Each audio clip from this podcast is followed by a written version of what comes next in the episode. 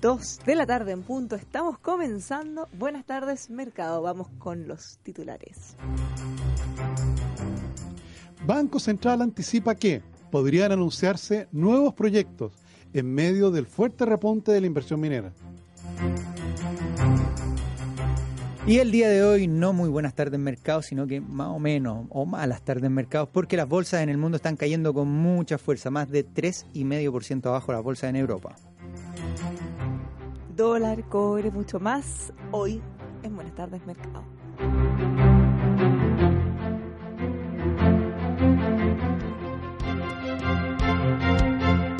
El análisis económico es presentado por Carlos Herrera, máster en acero y más. Te invitamos a conectarte con la magia de Rosa Agustina Resort y Spa, un paraíso a solo dos horas de Santiago y 40 minutos de Viña del Mar. Y ASR Certificaciones. Certificamos la gestión de su empresa. Mejoramos su futuro. Visite asrcertificaciones.cl.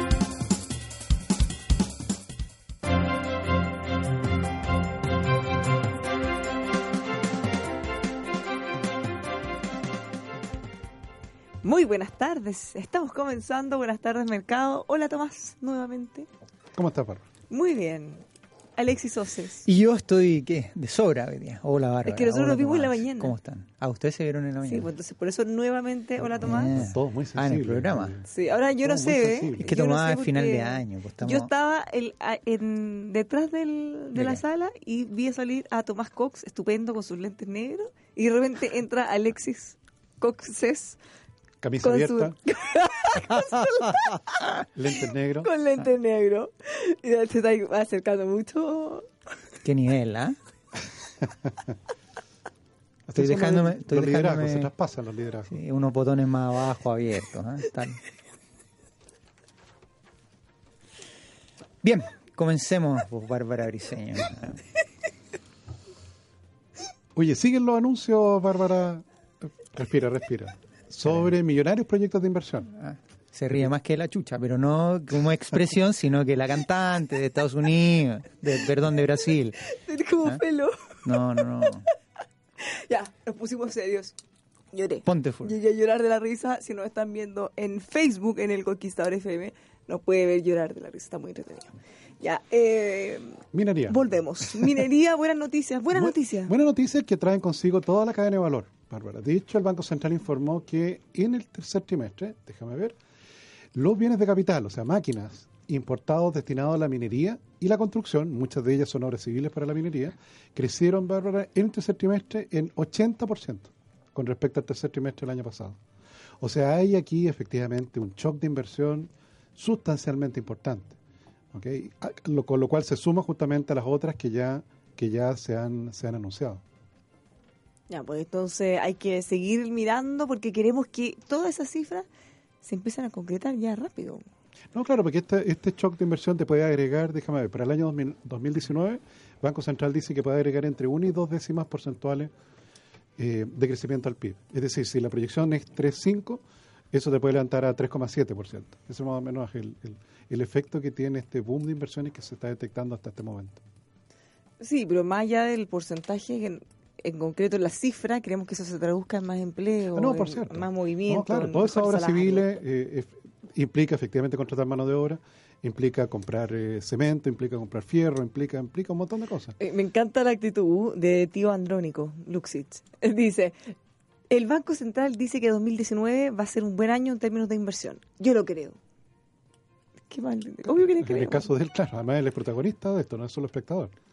O sea, claro, él dice, yo lo creo y yo lo hago también, o algo así. Exactamente. Que lo vayan concretando. Eh, sigamos hablando cosas buenas antes de que hablemos eh, del tema que nos trae Alexis, porque ahí hay... Sí. Puro- Hay otra cosa interesante. Doom. Ah, Sí. ¿te, te recuerdas tú, Bárbara, ese terreno que hay en Viña del Mar, que se llama Las Salinas, Sí, ¿Dónde que hay un proyecto de COPEC. donde estaban ahí pozos, eh, eh, tanques de petróleo? Eh, las dos veces que COPEC ha ido al, efectivamente a iniciar la tributación medioambiental, no le ha ido bien. Y ahora vuelve a la carga de nuevo. O sea, efectivamente... La tercera es la vencida. La tercera es la vencida. No, porque efectivamente hay tecnología para poder limpiar esos terrenos que tienen una plusvalía, pero gigantesca, gigantesco. Se piensa tú, Viña del Mar es uno de los principales balnearios de América del Sur, junto con Río Janeiro. Entonces, es, tener ese terreno frente a la playa es de una plusvalía gigantesca. Es una inversión que no podemos dejar de hacer. Ahora, ¿por qué le había ido mal las dos veces anteriores? Es porque- de eso influye, o sea, No, claro, es por el tema de, de- de la contaminación de suelo. ¿ok? De qué manera poderlo solucionar. Lo que pasa es que hay veces, Bárbara, que algunos organismos eh, públicos se ponen más papistas que el Papa. Te fijas, y a veces, claro, piden cosas que económicamente son, y- y, bueno, económicamente o desde el punto de vista de la ingeniería, a veces son imposibles. Ya, pero ahí, ahí no hay que olvidar, una, una es lo indispensable y lo que tiene que ser, Sí, aunque claro. sea tedioso, y otro puede ser como el exceso de burocracia, o como dices tú, que ya se piden cosas que, que dejan de tener mucho sentido. Hoy hay eh, todavía mm, este informe que ha sido mm, con bastantes páginas, sobre todo el IPOM, e incluso estos apartados de, de empleo que trajo.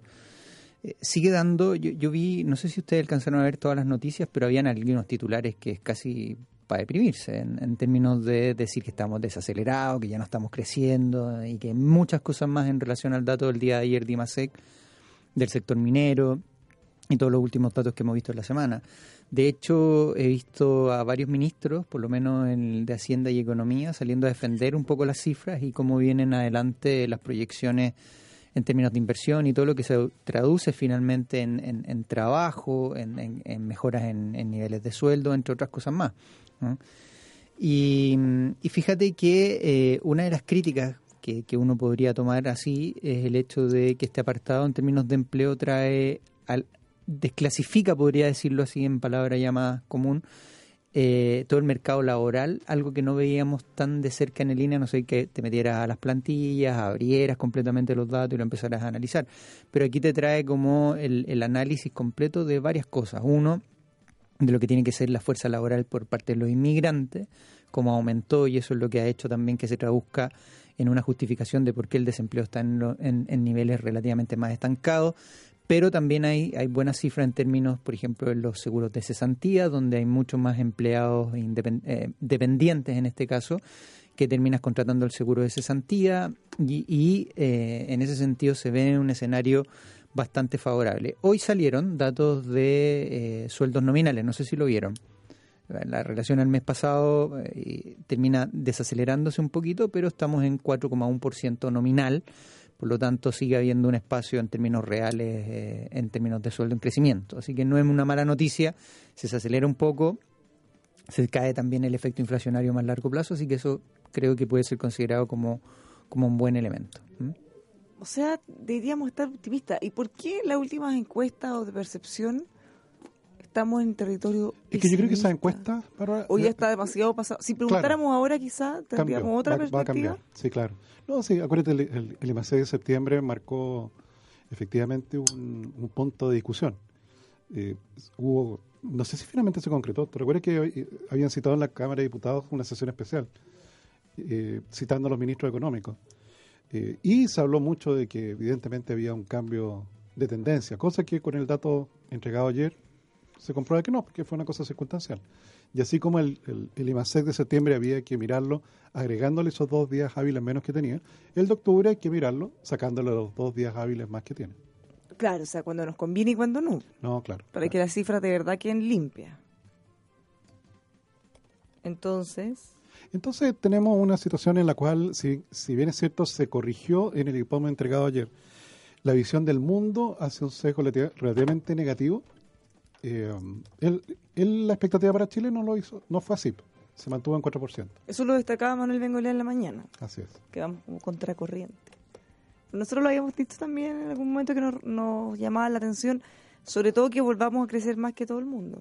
O sea, que el promedio del mundo, en realidad. No, No más que todo el mundo, o sea, Sí. más Los- que el promedio. Los chinos crecen todavía un poquito más. No, sí, hay, hay varios que más. Pero por lo menos volvemos a un buen momento como teníamos. Oye, ya mm, una de las cosas que, que uno podría hacer una teleserie, hay muchos temas para hacer teleserie, pero una sobre Donald Trump, es impresionante.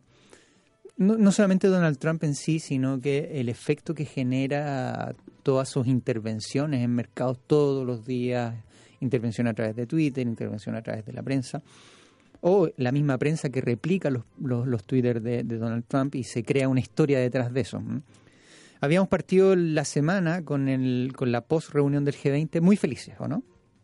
¿Se acuerdan? Mercado, Sí, porque teníamos la noticia de la tregua. me- mercado floreciendo, parte una tregua, un cese al fuego por 90 días, todos los mercados celebrando. Exacto. Llega el martes, hay una pequeña desilusión, se cae, pero uno podría decir, mira, ¿sabes qué? Hay algunos que entraron más por la expectativa y se están saliendo, por lo tanto se genera el retroceso. Pero hoy día ya más de 3% cayendo las bolsas, Estados Unidos cayendo más de un 2%, entonces tú te preguntas, ¿qué está pasando? O sea, no puede ser que desde cuatro días después de la reunión del G20 cambie completamente el panorama de lo que se acordó ahí. Porque una de las partes principales que se pone en duda, si es que finalmente este acuerdo beneficia o no beneficia, si realmente esta tregua es realmente un, un cese al fuego, porque hemos visto a Donald Trump en estos tres días mucho más activo de lo que eh, ha estado eh, anteriormente.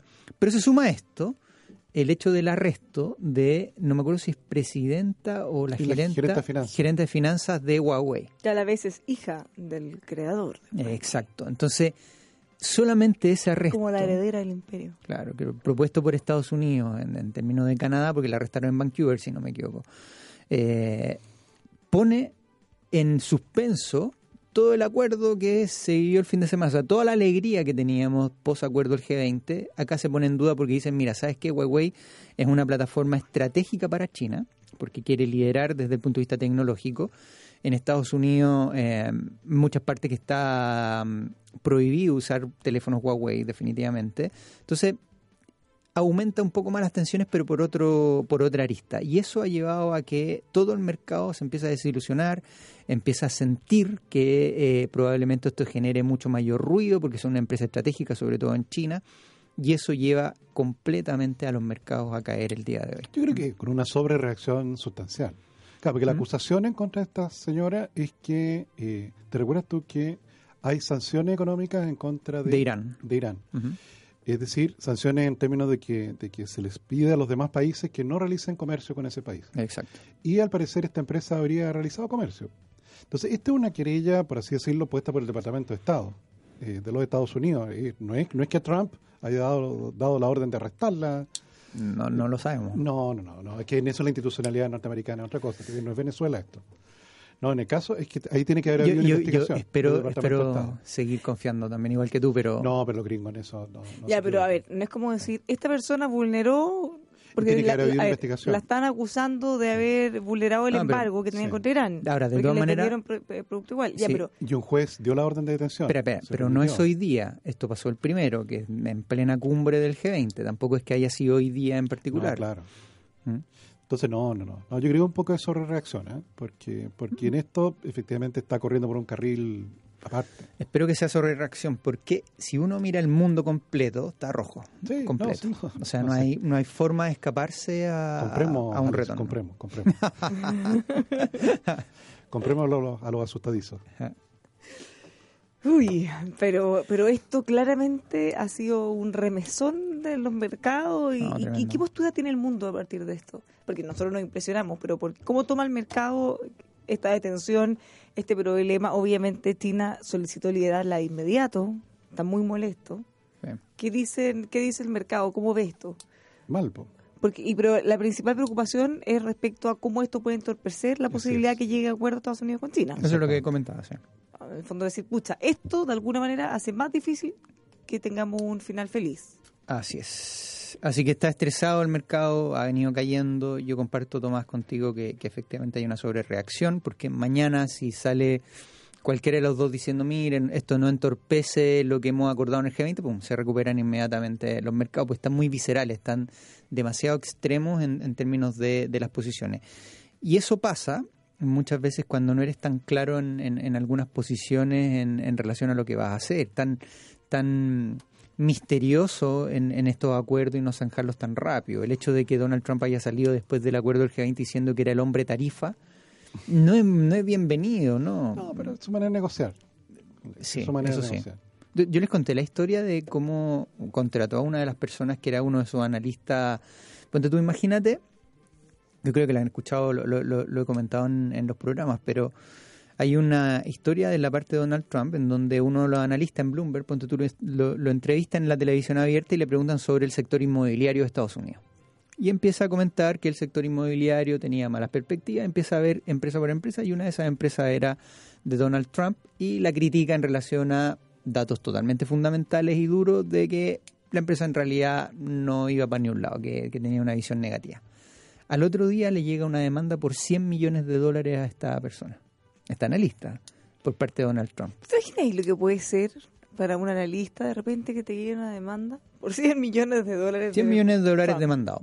Con eran no sé cuántas hojas, mil, o- mil hojas, era una que se gigante. sustente o no la demanda, da lo mismo. Tu golpe inicial debe ser terrible. Listo, entonces pasa este tipo, se asusta y dice, me, me mandó Donald Trump 100 millones de dólares como pago a abogados, todo bien. Esto fue a principio de la semana, había sido un lunes, llega el día, la mitad de la semana y dice, estimado, por ejemplo, Tomás, sabe que el, el señor Trump quiere reunirse con usted el día viernes. Va- a la Trump Tower, se reúne con él y eh, eh, él pensaba que iba a defender un poco el caso, tratar de, de defender lo que era la, la demanda. Y se sienta con Donald Trump y lo primero que le dice a Donald Trump le dice, quiero que vengas a trabajar conmigo. Te ofrezco tanto. Renuncia a tu trabajo y vente a trabajar acá. Y el lunes el tipo tuvo el fin de semana para decir y el lunes estaba trabajando con Donald Trump. Entonces te das cuenta la forma de atacar de Donald Trump, la forma de negociar es así. Pero Eh, eh, fíjense que al final siempre es como, como de mala fe, como pato malo. Como, ¿por, por qué tiene que partir? ¿Por qué no simplemente puede llamar a alguien y ofrecer el trabajo? No tiene que generar todo este entorno, la pachota, el Twitter. bueno, hoy día... Siempre como, como pegándote una patada en la canilla y cuando tú estás como temblando, ahí te aborda por el lado. O sea, Sí. qué, qué lata. ¿Tú sabes que estuvo a punto de morir? No, eso no tenía idea. Mira, en, cuando estuvo en, me acuerdo estaban haciendo unos casinos en Atlanta, creo, no, no me acuerdo bien, pero era una ciudad. Habían ido en, con el grupo de, de- de Trump completo, pues estaban armando los casinos, construyendo todo, habían ido a ver las obras y tenían que volver a otro estado. Por lo tanto, pidieron el helicóptero, el Trumpcopter, no sé cómo se llamará. el Trumpcóptero, Eh, y, el Trump y bueno, llama y se demoró el helicóptero. Por lo tanto, estos tipos tenían que estar a una hora y los gerentes y todos CEO que habían en ese tiempo dijeron, ¿sabes qué? Contratemos otro helicóptero que salga acá para llegar pronto al otro lado. Y Trump, con su egocentrismo completo, dice, no, Donald Trump no puede viajar en un helicóptero que no sea de Trump. ¿Cachai? No, no, no te estoy diciendo la verdad. O sea, Y- yo no viajo en helicóptero sea el mío, certificado, Listo, Y estuvo a, no sé, cinco minutos antes de subirse del helicóptero, estaba subiendo y dice, no, no puedo, se arrepiente, se baja, está todo esto, y el helicóptero avanza y se, se, se estrella y se mueren todos los que iban en el helicóptero. Así es el destino, Alex. Pero es como, le da toda la, o sea, le da toda la razón. Sí, una, una de las cosas de todas maneras es el hecho de que hoy día, eh, porque uno puede empezar a ver la historia completa de Donald Trump y se da cuenta de que su forma de negociar es esta. Perfecto, lo conocemos y sabemos que negocia de esta forma en- en- en- siendo muy agresivo en la negociación. Pero hoy día lamentablemente tiene una de las potencias más poderosas del mundo. O sea, estás tomando un arma gigantesca en términos de poderío, no solamente armamentista, sino que económico, en donde te, la, te, te tiras ahí completamente en contra de, de un- de una negociación que parte desde ya el minuto cero desbalanceada completamente. No, y además, eh, le guste o no, probablemente a él sí le gusta, lo que pasa y los efectos que se generan de sus negociaciones nos impactan a todos. Si hasta aquí, en este país pequeño, al final del mundo, estamos pendientes de que lleguen a un acuerdo o no y cómo nos puede afectar. Hay varios que postulan en sus informes para el próximo año que, gran, que una condición del crecimiento de Chile es sin duda alguna la incertidumbre y las negociaciones de la guerra comercial. O sea, y lo postulan fuertemente y, y, dicen que si se acaba todo este problema de la guerra comercial, estás creciendo 0,5 a un punto más el crecimiento país. ¿Ok? Entonces, parece ser eh, por ahora un, efecto de tesis, pero sin duda alguna que afecta completamente al mundo. ¿m? Mm, O sea, vamos a tener que seguir expectantes a ver qué pasa. Y como decías tú, esta tregua de 90 días, uy, 90 días es la vida entera. O sea, ya vemos que dos días después pasó esto. ¿Qué puede seguir pasando? No, no se ve tan fácil. No se ve tan fácil. Oye, una buena noticia. Ayer el, el ministro de, eh, de Hacienda repitió nuevamente y fue enfático en decir que íbamos a tener varias semanas más de rebaja en los combustibles, ¿cierto? Eh, hoy día, ayer incluso, no sé si tienes el dato por ahí, Tomás, pero eh, caen las bencinas. Hoy día caen todas las bencinas y el petróleo diésel en 5,8 pesos, que es lo máximo que pueden bajar. Eh, exacto. El querosene bajó 26,6 pesos y el gas licuado 10,6. Pero acordémonos que en, en- en- entre ayer y hoy iba a haber una reunión de los miembros, por el diferencia horario lo digo, De la una- OPEP. de la OPEP, y fíjate que no llegan a acuerdo. No, o sea, no sale nada, no es que no llegaran a acuerdo que, que, que, que- que estuvieran divididos, sino que no hay ningún mensaje de acuerdo en la reducción de no hay acuerdo de del acuerdo. Entonces, Sí, pues la reunión del cartel del mal ya terminó. ya. sí, po, y no, y no, no salieron con ningún comunicado de acuerdo en términos Ahora, de lo reducción. pilló en un mal momento, porque justo en medio de una baja que los debe haber sorprendido más todavía. como una baja. qué de- bueno. Baja el petróleo. po. No, pues eso, con, eso fue lo que se tradujo en una baja del precio del petróleo ahora. Sí, pero antes de eso también, También había bajado. todo, ¿no? Sí, Pero, po. pero era, no, no, pero era la misma expectativa. No, No, Ah, no sí. tiene que ver rato, con, no tiene que ver que ellos se hayan pillado una reunión en donde el precio del petróleo se encontró y se sorprendieron. No, No, no, no, pues ellos han eso, causado, han Sí. causado el efecto de caída del precio del petróleo. Eso en fue la reunión.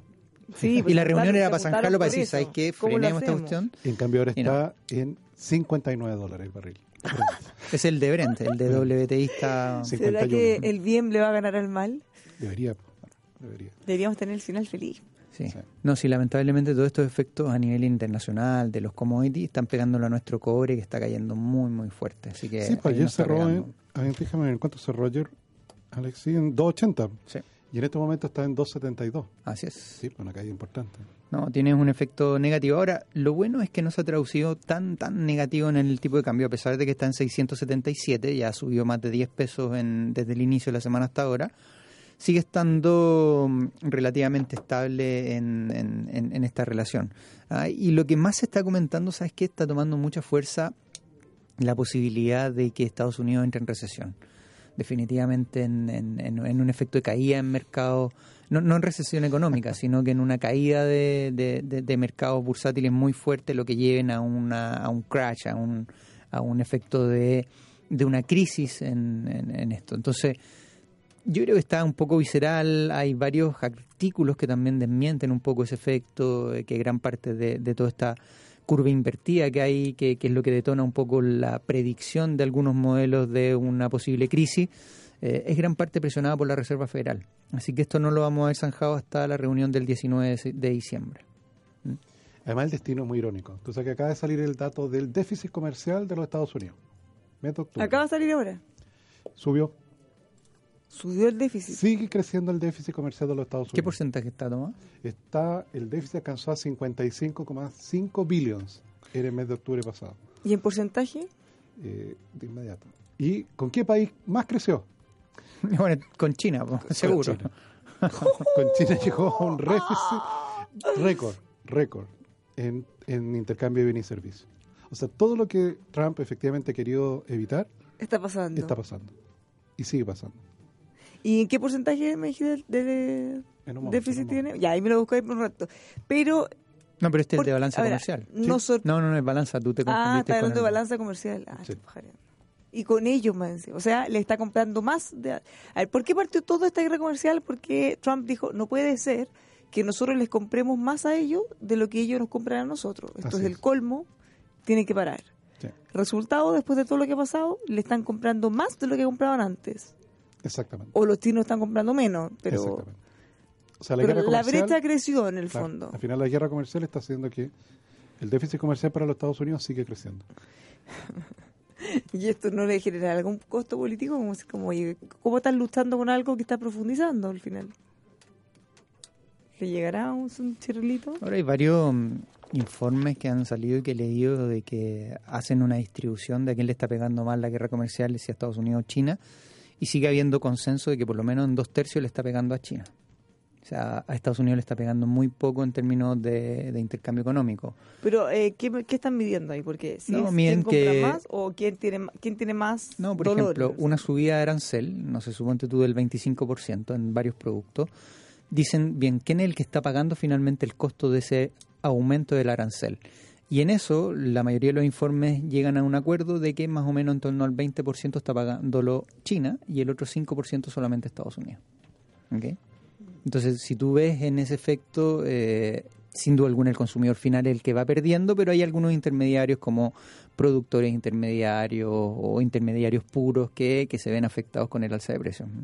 Es que además no todos los productos siempre pueden traspasar el precio al, No, al cliente. O sea, si tú tienes un, un margen alto o es un producto que la gente te va a comprar sí o sí, quizá. Pero hay otros que no, porque si le traspasa el costo a la gente simplemente Pero en no esto te era tecnología, tenías aluminio, eh, el acero, tenías productos que, que es más o menos traspasable el precio al, al consumidor final. Hay muy, muy pocos, son marginales los que no podías traspasarle, pero casi todo se traspasa finalmente al consumidor o a intermediario. Ahora, ¿cuánto sube en porcentaje, cuánto te sube el precio? Porque quizás es marginal o quizás es muy fuerte. No, claro. Por lo de menos mínimo en el arancel. la- claro, en el caso de la. ¿Cuál era? La lavadora. Una Para lavadora, por tener un Subieron ejemplo. 15% en su precio.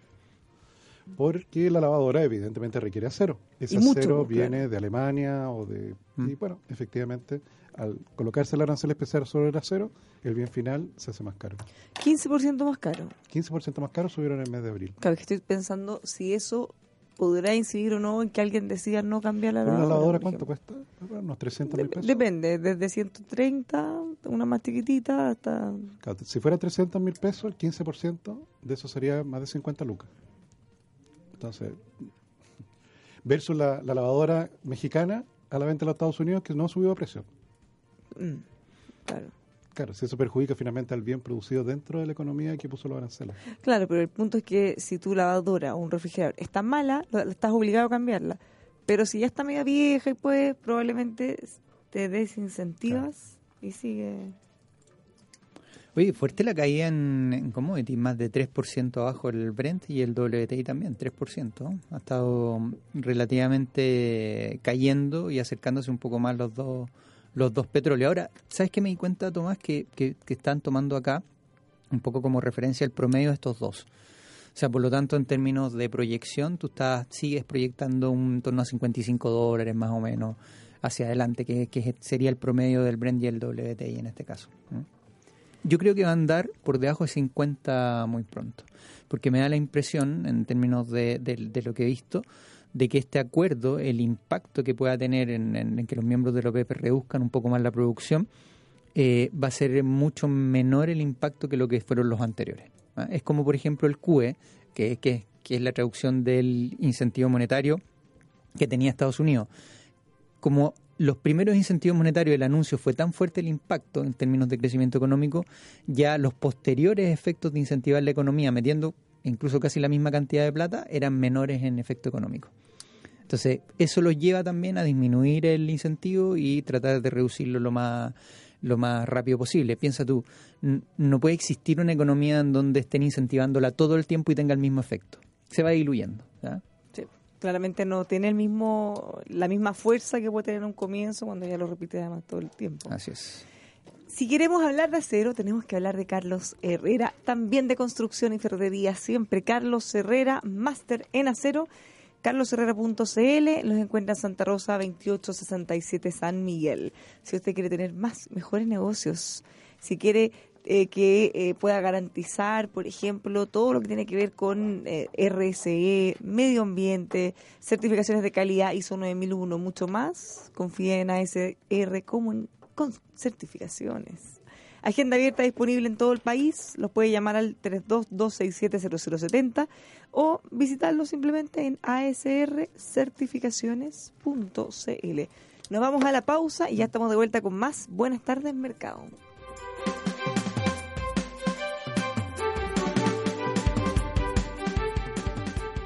Para Mazda, un auto no es simplemente una pieza de metal, es una obra de arte creada para ser disfrutada. Por eso en el diseño de sus automóviles, Mazda aplica el concepto japonés Kodo, que significa alma del movimiento y que busca generar un vínculo emocional entre el conductor y su auto. Descubra el diseño de avanzada Kodo en Mazda Dumai.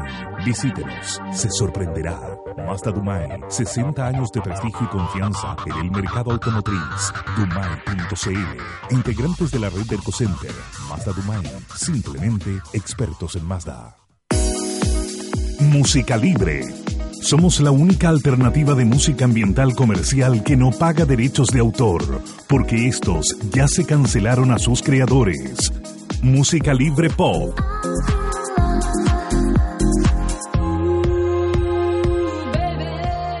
Con música libre usted no tendrá vínculo ni costo alguno con los pagos de derechos autorales. No pague de más. Contáctenos en musicalibre.cl o al 22 580 2010.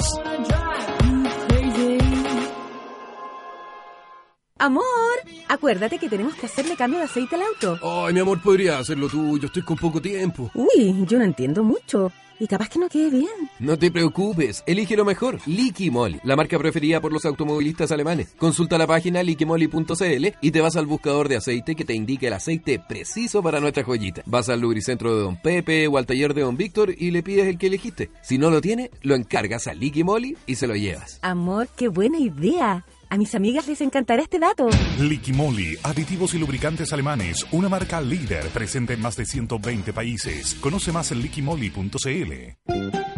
Sienta un pedazo de la Toscana en pleno Providencia. Trattoria Ecoloqua. Sabores, aromas y colores que te harán sentir en Italia. En Trattoria Ecoloqua fabricamos nuestras pastas y repostería, conservando la clásica preparación de la nonna. Son recetas de familia que han traspasado de generación en generación. Trattoria Ecoloqua. Pioneros en el barrio Italia. 20 años de tradición italiana.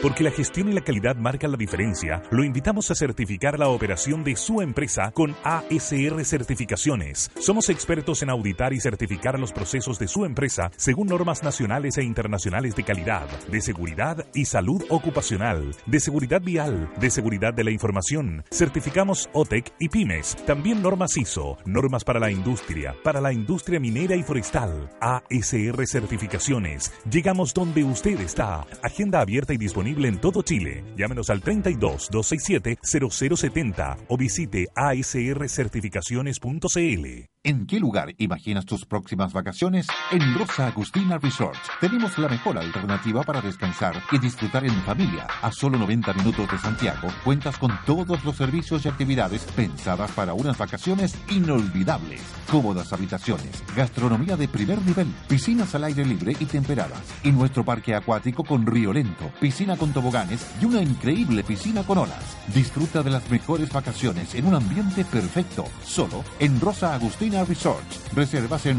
rosaagustina.cl o llamando al 33 277 5700.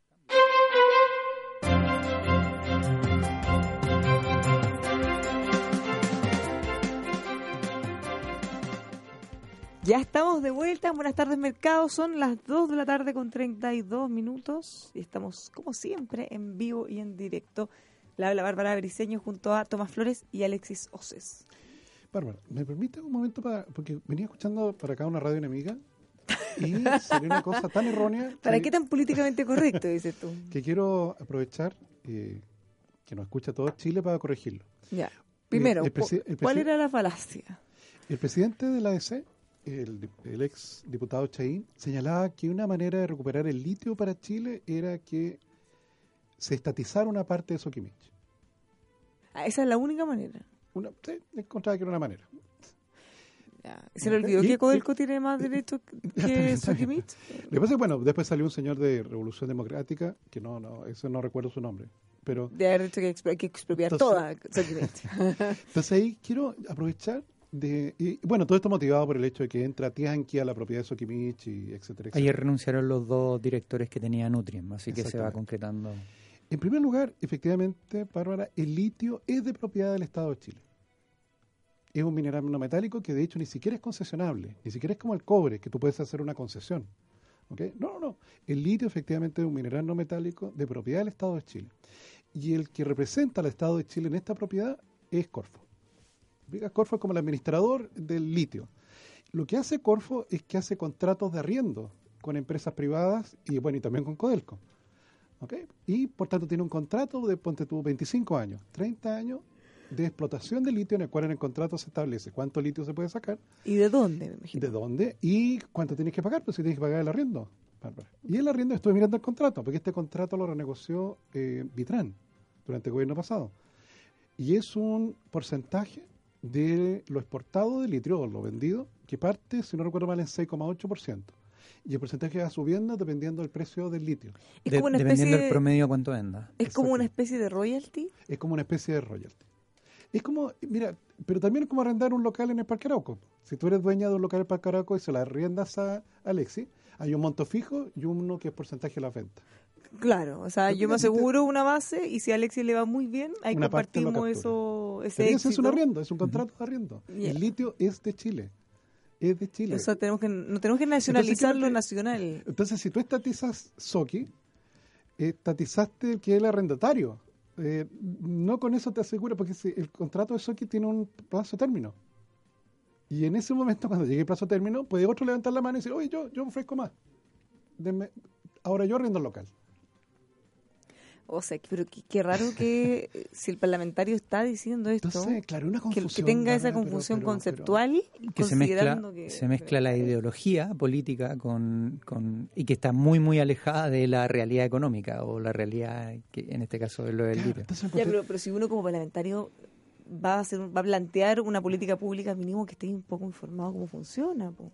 Cómo se, se entra por la No, prensa. pero ahora, era una cantidad de cosas que yo escuché, no, no en esta oportunidad, en los días anteriores, algo así, como, de algo así como que venían los chinos con un camión y se iban a llevar el, eh, litio, el litio. y todo pestina. Claro. Debía ser una cosa de caricaturas, pero que, que, claro, eso ya me pareció ya que era casi como desinformación. Pero de eso está lleno. Sí. Si yo, No, te, sí. yo te contaba ayer que hay una diputada reclamando con los tiempos mejores por la alza de eh, la autopista concesionada, con- hablando de contratos de hace 20 años atrás.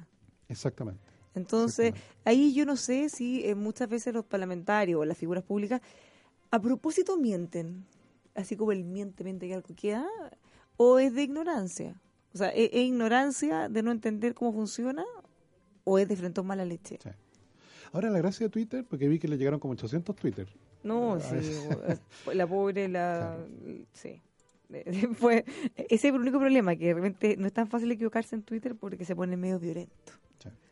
Entonces, sí, yo quería compartir esto con los auditores porque efectivamente este tipo de cosas finalmente te llevan a que la discusión de política pública sea cualquier cosa. O No, sea, porque- estamos partiendo una base que está errada. No, claro. Entonces, por eso te quiero les quiero reiterar. Te fijas, el litio es de propiedad del Estado de Chile. Te fijas, ni siquiera es concesionable, sino que se opera con contratos de arriendo. Contratos de arriendo, Bárbara, que, mira, yo miré el contrato que hizo Vitran y no es un mal contrato. ¿ah? Entonces, que va a generar en un periodo cercano a una década cerca de mm, en torno a 10 mil millones de dólares de ingresos para el gobierno de Chile. Y espérate, perdón, y espérate que parta Codelco también. No, claro. Entonces, Ya, efectivamente, tiene- tiene el doble esa- que a ver, eso. para saber si esa cifra que negociaron es buena o mala, más que pensar en los 10 mil millones de dólares, hay que pensar en cuánto cuánto se va a generar, cuánto va a ganar la empresa, porque No, claro. ahí va a gastar más o menos una No, proporción. que la gracia del contrato es que tiene esta parte creciente. Es decir, si el precio del litio efectivamente sigue subiendo y se hace realidad lo que todos esperamos, de que se venga el boom de verdad del litio, eh, efectivamente un pedazo importante lo va a capturar el Estado de Chile a través del contrato de arriendo.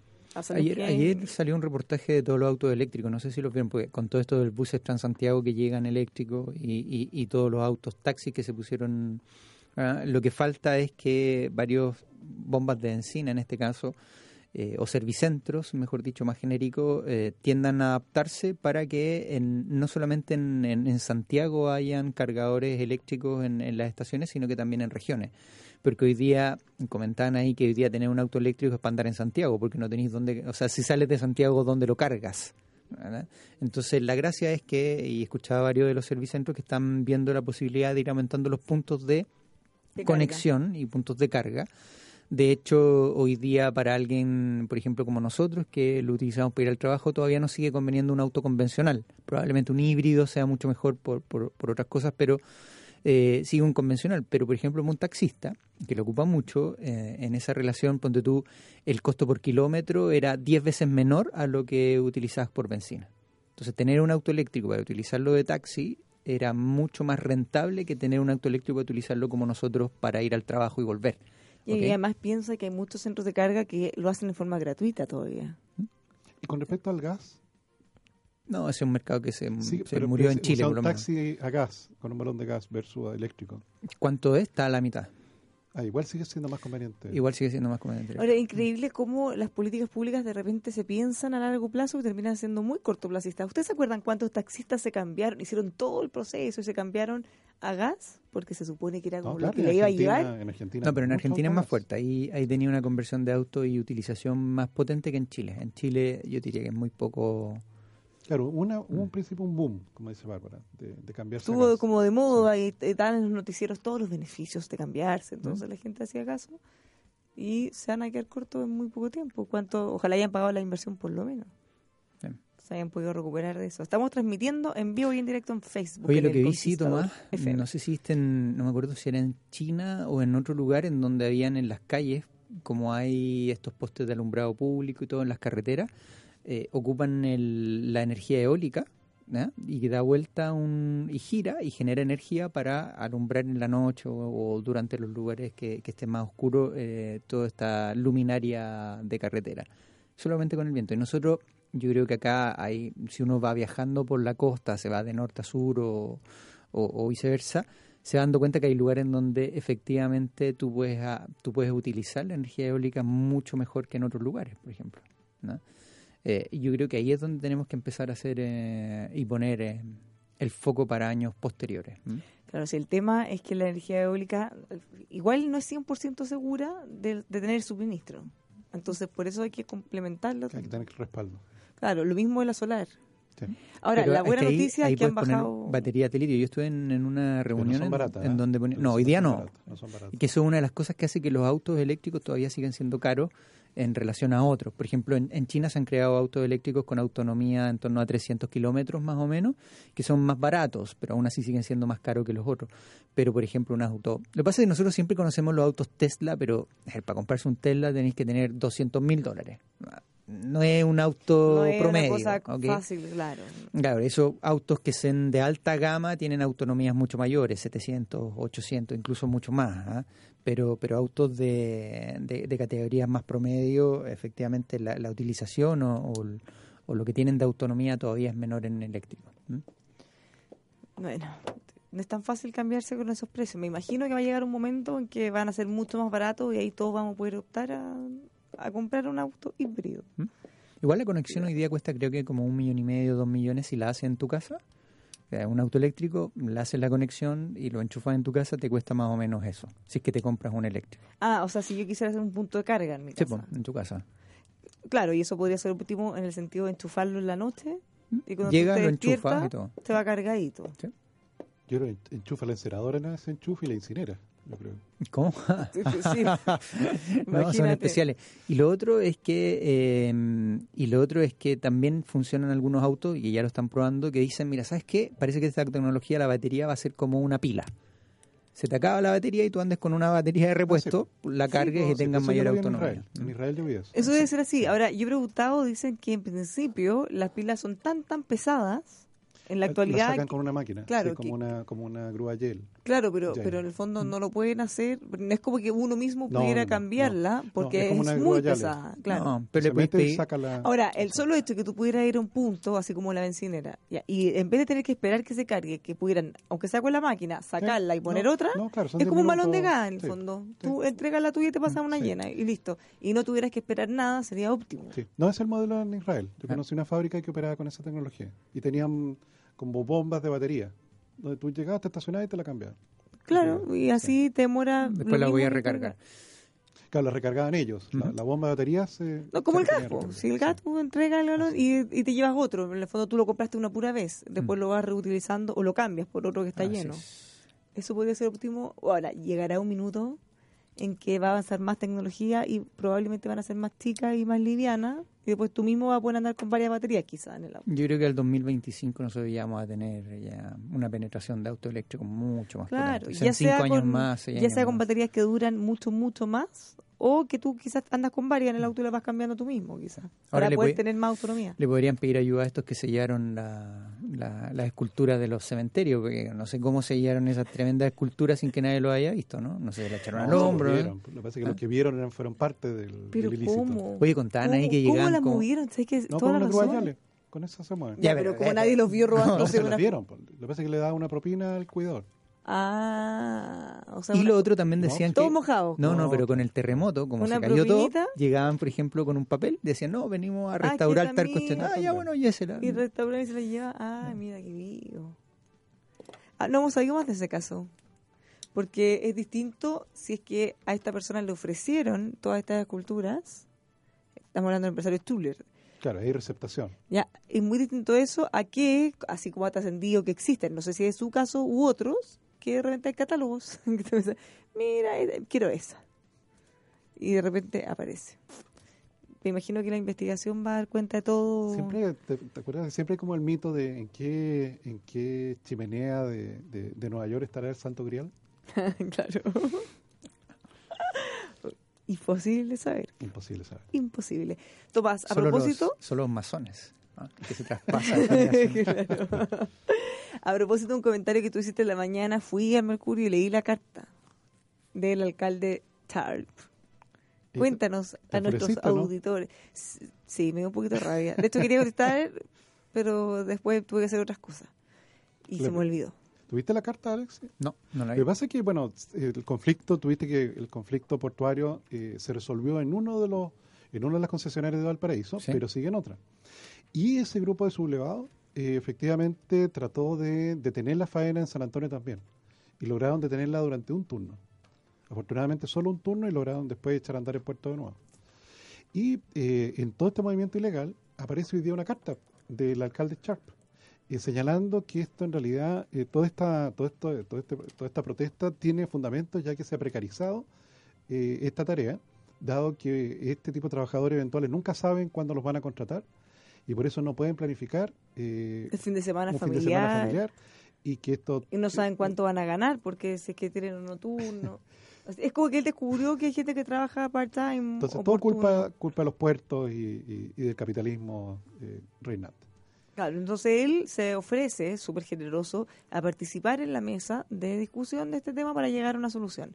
Pero lo que él no dice ahí, que porque al final lo tenemos que deducir, es cuál es la situación, cuál es la solución que él está No, planteando. claro, hay que recordarle a los auditores que estos son trabajadores eventuales. Estos no son trabajadores permanentes del puerto.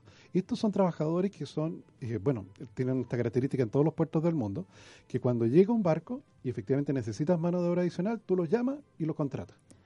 Son contratos eventuales. Te dice, jefe, lo necesito contratar por un turno. Un turno pueden ser ocho horas. Más o menos se paga, Alexi, entre 70 y 80 mil pesos por turno.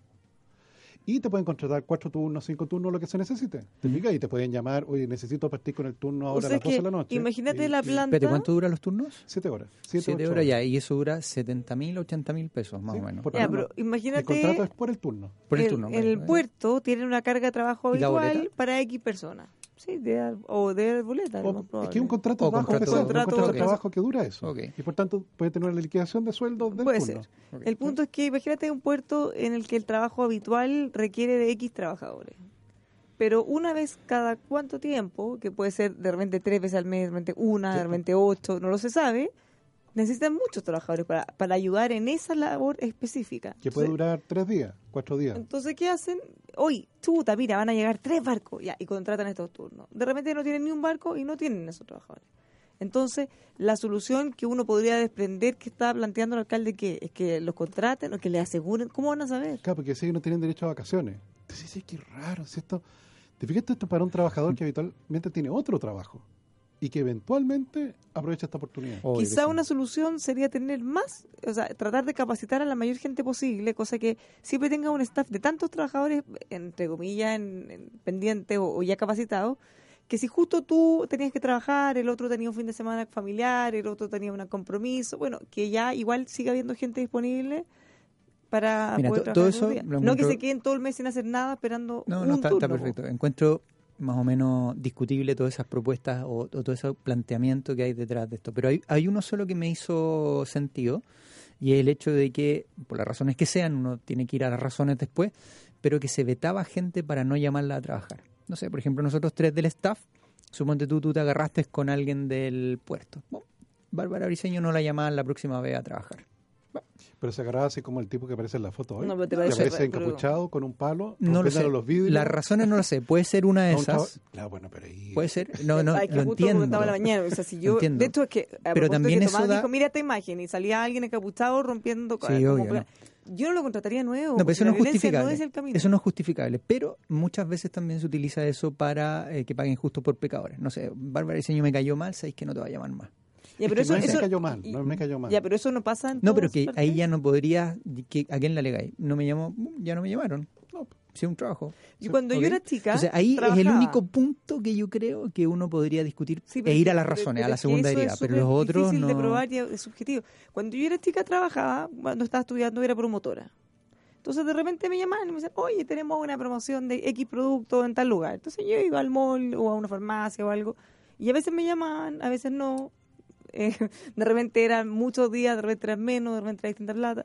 Y, o sea, no me imagino que yo hubiera podido exigirle a la empresa es que me tienen que llamar todos los días. Eh, Porque además si me llamaban, para alguna vez que yo no podía, no podía. Nomás. También Ah, era obligación que yo siempre dijera que sí. Me acordé de una cosa. Bueno, ayer salió en mercado. Ustedes saben que Tesla ha caído y tiene un montón de repercusiones en, en el, en el precio de la acción, ¿cierto? Que no ha logrado rentar en el año y, bueno, ninguna acción ha rentado. Pero apareció una persona socialista, que ya no se hace llamar socialista, sino que se hace llamar demócrata socialista o, socialdemócrata o algo así. Un, un engendro ahí que, que, que tratan de cambiar con el nombre. Pero más allá de eso, lo que me pareció curioso es que ella estaba reclamando en contra de Tesla porque estaba reclamando porque las inversiones que habían hecho en Tesla no tenían retorno. El haber comprado la acción significaba que había una obligación detrás de la empresa de tener retornos para ellos. Quizás se confundió, quizás creyó que había comprado un bono. No lo sé, no lo Porque sé. un bono es eso. No, El bono, claro, absolutamente, hay una- hay pero en una acción. En una acción, no. Pero eso es lo que estaba discutiendo ella. Y ayer estaba por todos los lugares en Estados Unidos, la entrevistaban y todo, pero era parte de, de su alegato. Que cómo se le ocurre no, no darme rentabilidad. Si yo compré una acción pensando que era así la obligación. Ahora, es evidente que la empresa lo único que quiere es tener utilidades. Pues, o sea, si no las tiene, no es porque no quieren. No, pero ahí está en lo que uno invierte también. Si uno invierte Sí, pero tú inviertes En la empresa, en el que management, por cómo se maneja los pero si tú proyectos. inviertes todo, o sea, el objetivo de toda empresa es que le vaya bien. Ahora, que le vaya bien puede ser tener utilidades al tiro o quizás reinvertirla, pero todo está pensando en un horizonte de que le vaya bien y trascienda. Pero en Chile es obligatorio crezca. repartir el mínimo del 30% de tus utilidades. ¿No? En Estados Unidos tenía un- De la sociedad una variedad. claro. O sea, eh, ganen cuanto ganen o quieran invertir lo que quieran invertir, siempre tienen que repartir un porcentaje igual. Mínimo, mínimo el Mínimo. 30%. Claro, lo que pasa es que yo creo que ya si ya eres abierta, sociedad anónima abierta, ya estás en un nivel de desarrollo que... Que debería tener sí. eh, como Aquí una, habitualmente una las empresas que se abren, se abren no porque recién nacieron. Sí, pues, Se nacieron hace Mm, años sí, atrás. Sí, la verdad que se abren después de un Se mucho, abren ya mucho cuando ya están, ya. no, y cuando ya están bien consolidadas, tienen todas las cifras más o menos bien equilibradas y todo. Están bien peinadas, siempre porque uno se abrirse la bolsa es que tiene, te, te va a exhibir, pues, te fijas, hay transparencia. Entonces siempre uno tiene que estar bien peinado y todo para Eh, eso. tenéis que arreglar los años antes de salir. Ese es como ponerse el, el bikini, hay que prepararlo. antes. Como para la foto, las mamás antes, ¿te acordáis que, que nos, siempre nos sacaban una foto del primer día del colegio, el último peinado? pelo corto. Claro, y ya, ya contrataban al fotógrafo que iba y guardaba las fotos y la cuestión. Ah, Tenías que arreglarte ahí va la foto. Oh, en tu mejor momento. Pues. Ahí se abren la bolsa. Entonces, probablemente tienen una holgura que les permite reinvertir, Ya tener planes y sí. además Sí. repartir utilidades. Sí. Bueno, les doy un consejo esta hora de la tarde para que puedan extender la vida útil de sus vehículos, liquimoli.cl. También estos lubricantes alemanes, eh, que ya están en 120 países, le va a servir para que usted pueda ahorrar combustible, mucho más, liquimoli.cl. Y por último, lo invitamos a que tenga unas vacaciones insuperables el 2019 ahora, en el verano, falta poquito. Si usted compra antes del 10 de diciembre, se puede llevar un 15% de descuento máximo. Hay distintas eh, alternativas. Llame al, dos- al 32-277-5700. Vigencia y restricciones en rosaagustina.cl. Hasta 15% de descuento en sus vacaciones si lo compra ahora. Nos vamos. Los dejamos invitados que se mantengan en la sintonía. Tomás Flores, un gusto doble compartir contigo hoy. Doble. Alexis. Ah, Entonces, Buenos días y buenas tardes. mercado. buenos días, buenas tardes, mercado. iba a ser un buenas noches, pues. aquí a After Late. Te late, el. Cierre de los mercados. Late mercado, estaría buena. Nos vemos más ratito a las 5 por lo opuesto. Chao.